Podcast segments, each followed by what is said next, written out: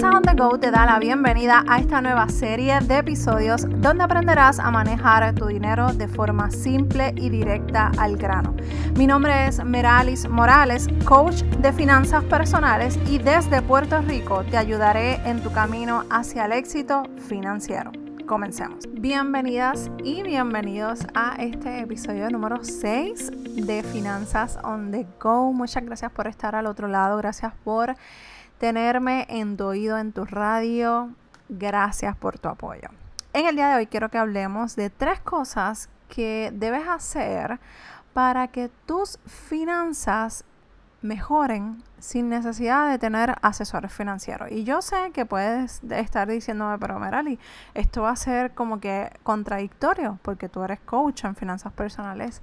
Pero la realidad es que yo tengo que reconocer que no todo el mundo tiene la, la oportunidad de pagar un asesor financiero para que directamente trabaje con sus finanzas. Así que quiero darte estos tres consejos de estas, de estas tres cosas que debes hacer diariamente para que no tengas que contratar a nadie. Así que sí me estoy disparando contra mis propios pies, pero no importa. Aquí lo importante es que tú salgas adelante, que logres esas metas financieras que te propusiste para este año y que alcances el éxito financiero. ¿Está bien? Y quiero compartirte una pregunta que siempre me hago, eh, o casi siempre me hago para cuando voy a empezar a establecer mis metas, ya sea comenzando el año, comenzando un mes, una semana.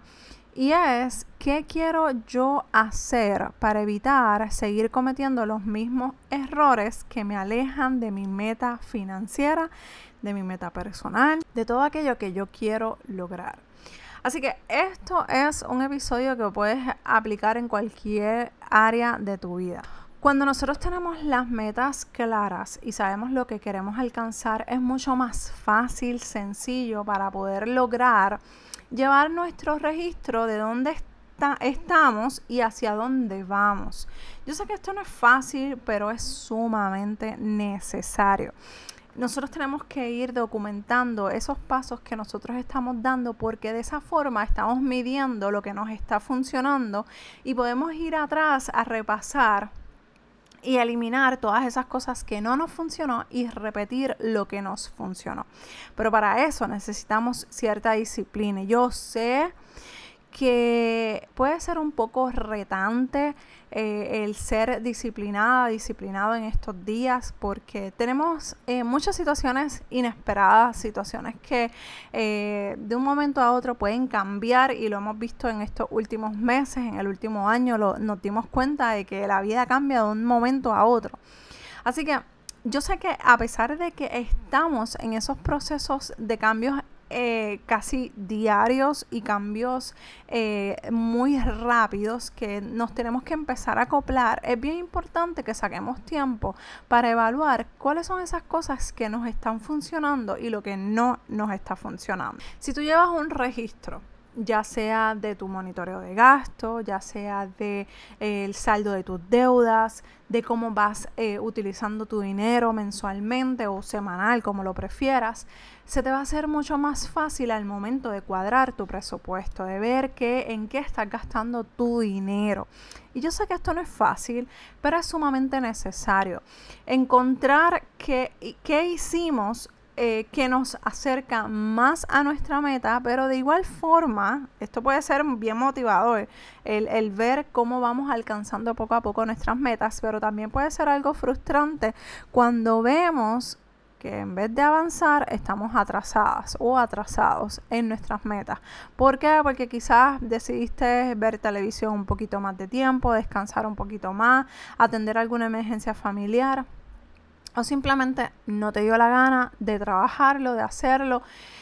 Y ahí es donde puede llegar la frustración. Y esto nos pasa a todas y a todos los que nos estamos concentrando en querer cumplir nuestras metas. Y esto es parte del proceso, no existe la perfección. Yo lo vine a aprender a la mala, pero son cosas que tienen que, tenemos que vivir eh, son parte de los procesos en los que nos encontramos en el día a día. Y esto lo puedo compartir contigo en el otro podcast que yo tengo, Mujer en el Negocio, que si te interesa escucharlo, puedes buscar el enlace en las notas del programa. Todo esto nos aplica en la vida personal, familiar, de nuestros negocios.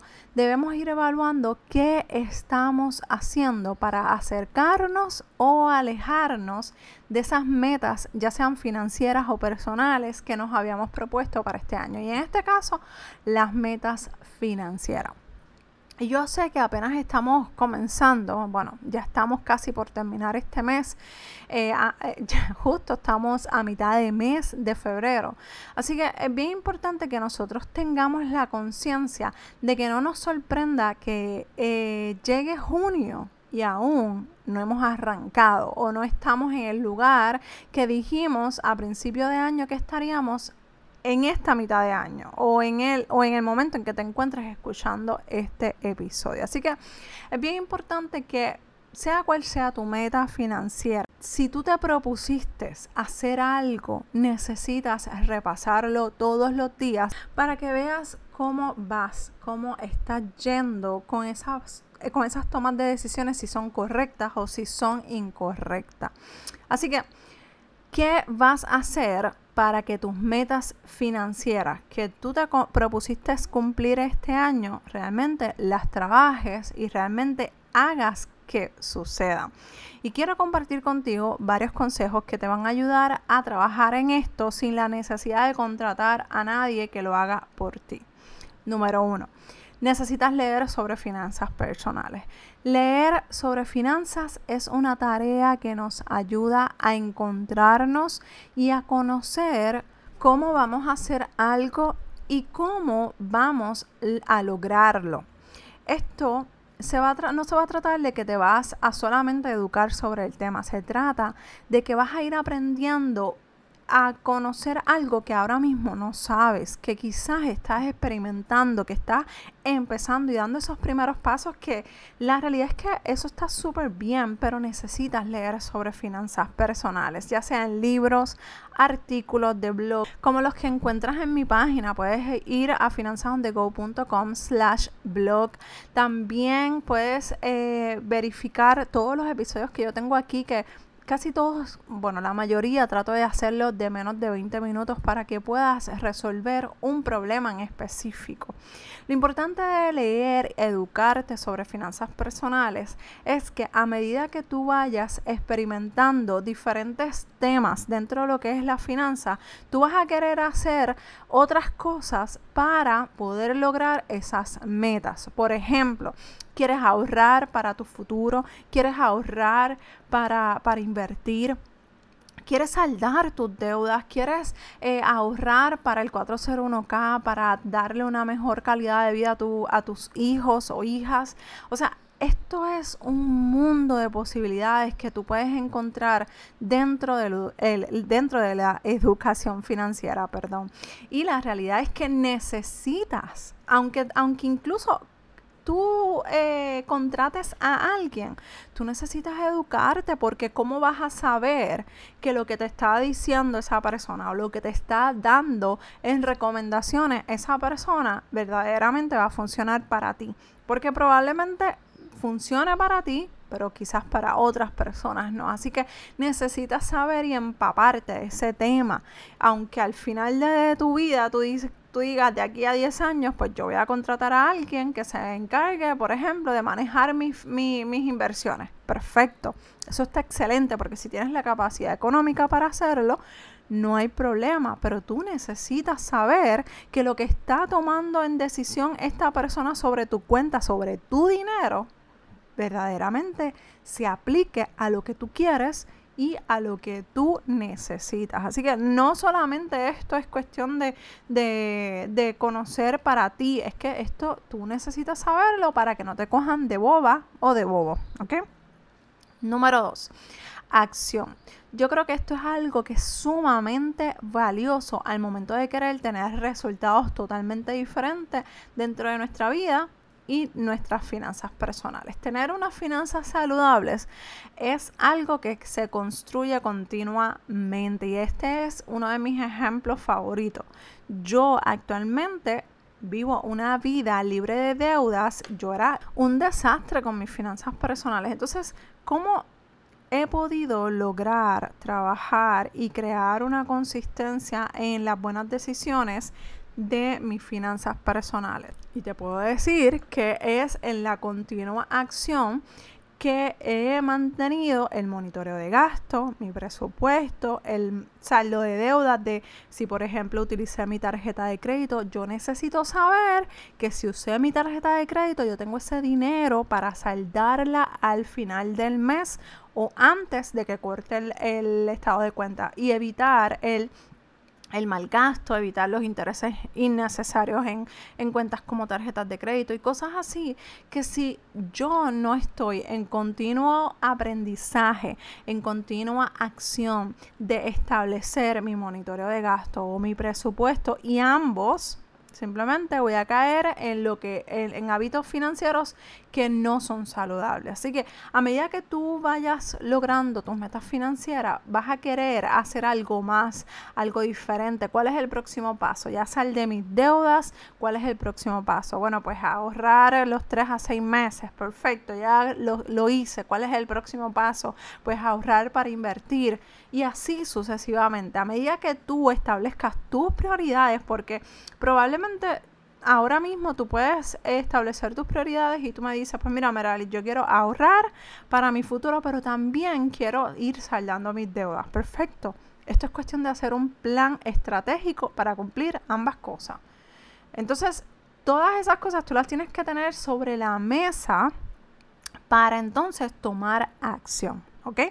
Número tres, haz algo diferente. Y así como te lo estoy diciendo, tienes que hacer algo diferente. Si sigues haciendo las mismas cosas, vas a seguir obteniendo los mismos resultados. ¿Y por qué te digo esto? Que probablemente me digas, Meralis, que ya he escuchado esto un montón de veces. Lo que pasa es que te lo tengo que seguir repitiendo porque el problema es que nosotros vivimos tan rápido que seguimos tomando las mismas decisiones y seguimos teniendo los mismos resultados y no nos damos cuenta. Así que Primero, deja de gastar en boberas, comienza a hacer un presupuesto, comienza a crear tu monitoreo de gasto, comienza a hacer lo que tienes que hacer, porque para todo hay tiempo y para todo vas a tener el dinero, para todo va a llegar el momento perfecto.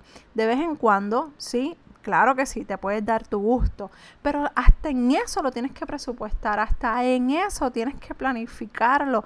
No puedes eh, simplemente vivir la vida sin, sin control y sin establecer unas prioridades. Así que yo te quiero dejar con estos consejos para que puedas analizar puedas trabajar con lo que son tus finanzas personales para que tomes acción y, quiero que te propongas hacer tu monitoreo de gasto, tu presupuesto. Si tienes deudas, comenzar a querer saldar esas deudas. Si eres nueva o nuevo por aquí, mira todo el contenido que tengo gratis, totalmente gratis. No me tienes que pagar ni un centavo si vas a finanzasondego.com slash blog, allí vas a encontrar montones de artículos que le han ayudado a miles de personas a salir de sus deudas, a, organizar sus finanzas, a organizar y administrar su dinero. ¿Está bien? ¿Y con qué quiero dejarte en este episodio? Esta pandemia nos ha enseñado a muchas cosas, a valorar lo que tenemos, nuestra salud, la familia, vivir en paz sobre todas las cosas. Y que, o sea, el dinero, no hay suficiente dinero en este mundo que, que pueda comprar la paz mental que nos da ese plan de acción, esa, esas ganas de organizar nuestras finanzas personales de forma correcta. Y esto te puedo decir que yo lo he aprendido con el tiempo. Muchas veces no nos damos cuenta de lo afortunadas o afortunados que somos por lo mucho que tenemos pero nos concentramos en lo que no tenemos, en lo que tiene el vecino que me hace falta, en lo que tiene mi amiga, mi amigo que me hace falta. Y esto es algo que tenemos que comenzar a, eliminar de nuestra mente, a eliminar de nuestros pensamientos limitantes y ver lo que realmente tiene valor. Dale el valor y el lugar a lo que tienes, concéntrate en ser agradecida, agradecido y deja la queja, comienza a disfrutar las cosas que tienes, comienza a disfrutar esa paz. Y si no tienes paz, comienza a buscarla, comienza a trabajar para que llegue esa paz a tu vida. ¿Ok? Si quieres hacer alguna sugerencia de algún tema o invitado que quieres eh, que esté aquí con nosotros, por favor, comunícate a dudas.finanzasonthego.com. Recuerda que si te gustó este episodio, compártelo con alguna persona que necesite ayuda en sus finanzas personales. Y si lo compartes en tus redes, por favor, taguéame, porque hay veces que Instagram no me deja ver las historias a menos que me hagan ese tag. Muchas gracias a todas las personas que me han escrito. He recibido muchos mensajes eh, de personas que me han dicho, Merali, gracias por estos episodios. Te encontré por casualidad, así que está llegando el mensaje. Por lo tanto, te doy muchas, muchas gracias. Y para esto también necesito que pases por las reseñas de iTunes y déjame tu valoración. Así esas personas que necesitan verdaderamente escuchar este mensaje de esperanza, de que sí se puede vivir sin deuda, de que sí se puede tener finanzas saludables, escuchen este mensaje. Gracias por escuchar este episodio y te espero en el próximo episodio de Finanzas on the Go. Bye.